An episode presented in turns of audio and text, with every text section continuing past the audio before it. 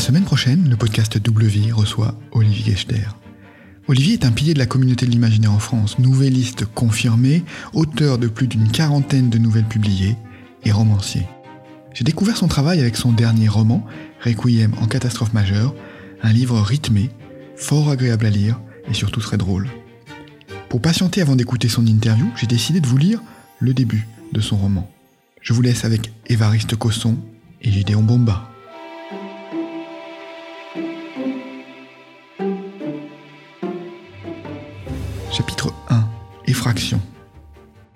Les journées commençaient à se faire plus longues en ce mois d'avril. Les étudiants de la faculté de Jussieu prenaient leur temps avant de quitter l'établissement, tandis que les gardiens de nuit se mettaient à l'ouvrage un peu plus tard qu'en hiver.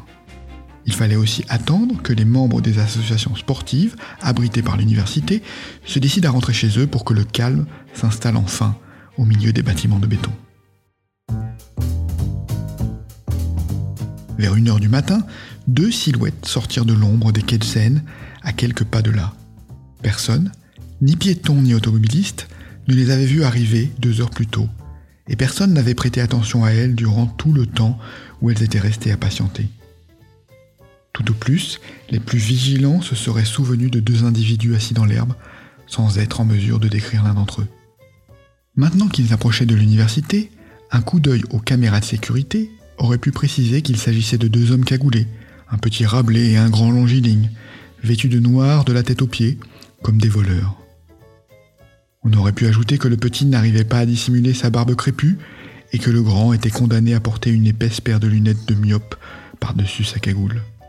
Mais encore aurait-il fallu que quelqu'un regardât à ce moment-là et que le système de surveillance eût accepté de fonctionner. Or, il avait ce soir-là la curieuse habitude de se brouiller dès que les deux intrus pénétraient dans son champ de vision. Ils traversèrent en courant le quai de la Tournelle pour rejoindre une grande grille blanche haute de plus de deux mètres. Lorsqu'on n'était pas bien informé, il était difficile de savoir si cette entrée desservait l'Institut du monde arabe ou l'université Pierre et Marie Curie. Mais ce détail n'avait pas l'air de préoccuper les deux hommes. Le plus fin des deux se plaqua contre les barreaux, poussa et en un instant se retrouva de l'autre côté. Puis il tendit le bras, saisit son compère et d'une traction le ramena à lui à travers la grille. Quiconque aurait assisté à la scène se serait cru tout droit sorti d'un Tex mais les rares témoins potentiels avaient d'autres chats à fouetter à ce moment précis. Un chauffeur de taxi, en direction d'Austerlitz, se concentra soudain sur la tâche créée par un moustique sur son pare-brise fraîchement lavé. Deux amoureux, qui s'attardaient à quelques mètres sur le quai, furent prises d'une furieuse envie de s'embrasser. Ferdinand, clochard depuis 1992, trouva un mégot tout neuf qu'il ne se laissa pas d'admirer pendant plusieurs minutes. Tout cela tombait vraiment à point nommé. Le duo se dirigea sans hésiter vers les escaliers qui montaient entre des bâtiments dédiés à la recherche en botanique et un complexe sportif flambant neuf. Un peu plus loin, les travaux pharaoniques de désamiantage continuaient, comme tous les jours depuis le milieu des années 90. L'État y avait englouti de quoi créer toute une université ex nihilo. Si ce scandale intéressait les lecteurs du canard enchaîné, il ne semblait pas perturber outre mesure la progression des deux hommes qui passaient d'une section à l'autre comme dans des lieux familiers. Ils avalèrent les escaliers, quatre à quatre, et suivirent les passerelles qui s'enfonçaient sur la gauche au cœur même de la faculté. Le plus gros des bâtiments du secteur consistait en amphithéâtre et en salle de cours ou de travaux dirigés, le tout relié par un dédale de couloirs et de marches dans lequel se perdaient plusieurs étudiants chaque année, malgré, ou peut-être à cause d'eux, une signalétique imaginée par les plus grands designers. Pourtant, dans ce labyrinthe, le Rabelais semblait se repérer parfaitement. Il avançait avec légèreté malgré sa corpulence, courbé en avant comme un chasseur dans un bosquet, et ne s'arrêtait que pour jeter un œil à un petit objet qu'il sortait de sa poche une seconde avant de l'y remettre. Jamais il ne prenait la peine de déchiffrer les panneaux. Lorsqu'il devait franchir une porte coupe-feu, il la poussait sans qu'elle fasse de bruit, et il anticipait chaque obstacle comme s'il avait passé sa vie dans ces couloirs glacés. Son camarade paraissait moins à l'aise. On sentait qu'il imitait les manières de l'homme de tête sans vraiment les maîtriser. Il jetait un regard nerveux derrière lui tous les quelques mètres, et la moindre porte qu'il touchait émettait un grincement qui semblait se propager dans toute l'école. Il s'arrêtait régulièrement pour lire les inscriptions à l'entrée de chaque nouveau bâtiment à la lumière d'une petite torche. Il devait ensuite courir pour rejoindre son compère qui n'avait pas pris la peine de l'attendre.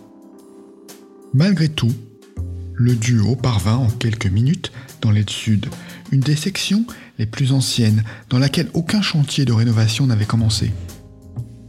Tout n'était que béton cru, piliers énormes et portes battantes défraîchies. Un sifflement guilleret rompit soudain le silence. Un vigile? Les deux intrus se fondirent dans l'ombre d'un poteau jusqu'à devenir indécelables. On entendit bientôt le bruit des pas du siffleur. Une torche électrique à la main, un carnet et un stylo dans l'autre, le veilleur de nuit approcha de la cachette du mystérieux binôme. Sans cesser un instant de siffloter son air agaçant, il balaya chaque recoin à l'aide du faisceau de sa lampe, jeta un œil dans les salles de classe voisines et cocha quelques cases sur sa fiche de pointage. Satisfait, il rangea son bic dans la poche de sa veste et partit alors en esquissant un petit pas de danse. Despacito, lapit-il avant d'aller profaner le silence qui régnait un peu plus loin.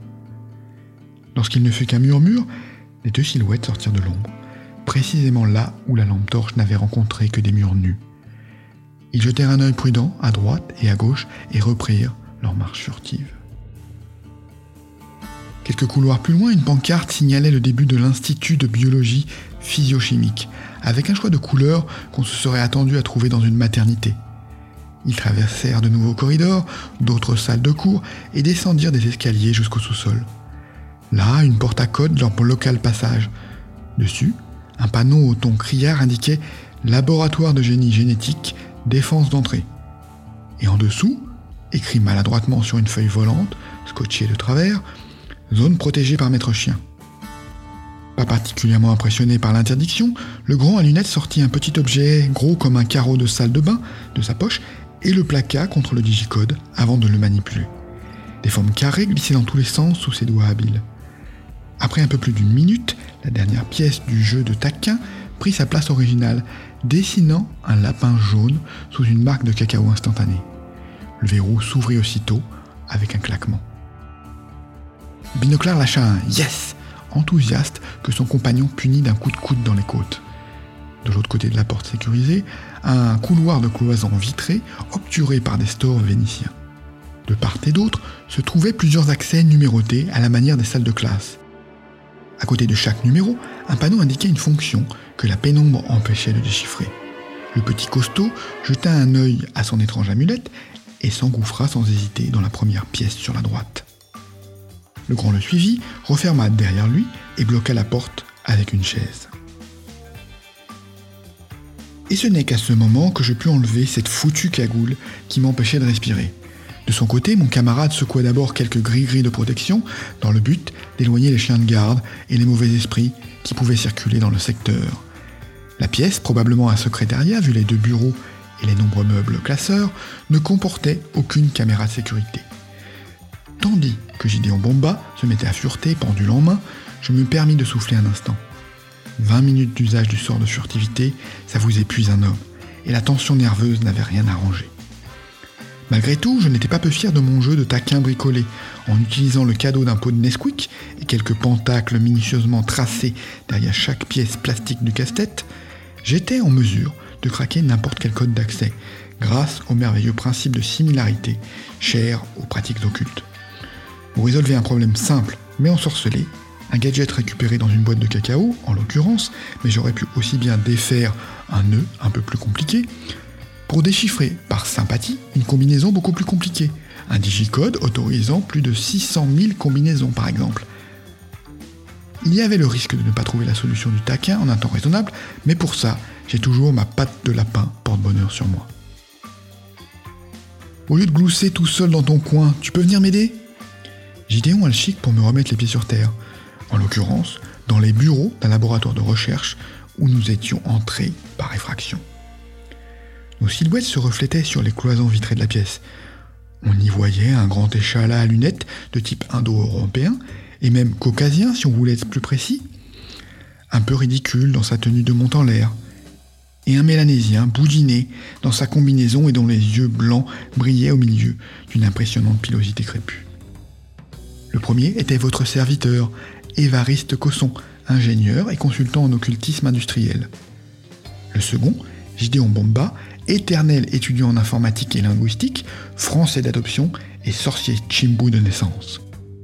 Ma spécialité Utiliser la magie et le parapsychisme de manière logique et scientifique pour les mettre, avec plus ou moins de succès, au service de l'économie.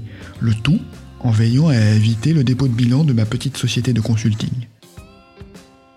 Celle de Bomba, vivre en harmonie avec ses ancêtres papous et les esprits de la nature en plein Paris du XXIe siècle. Tout cela sans jamais cesser de râler. Il serait peut-être compliqué d'expliquer comment deux sorciers aussi différents ont pu être amenés à collaborer, mais je peux résumer toute l'histoire en un mot.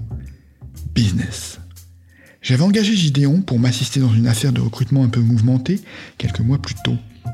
Il avait accepté de travailler à des prix défiant toute concurrence, à condition que je lui apporte mon aide lors d'une future et mystérieuse mission. Un oui irréfléchi de ma part, et six mois après, je me retrouvais à cambrioler les sous-sols de la faculté de Jussieu, en compagnie du seul Chimbou de Paris, et ceci sans avoir la moindre idée de ce que nous étions venus chercher. Gideon avait de la chance qu'un consultant en arts occultes ne puisse être parjure sans risquer de déclencher une malédiction. Nous faisons vraiment un dur métier. Malgré la situation, mon reflet et moi eûmes un reniflement amusé. Avec notre différence de morphologie, nous avions l'air de Laurel et Hardy, déguisés en voleurs. Avec votre serviteur dans le rôle de l'abruti. Qu'est-ce que tu as encore à ricaner, grogna-t-il de sa voix basse? Rien. On dirait que le noir t'amincit.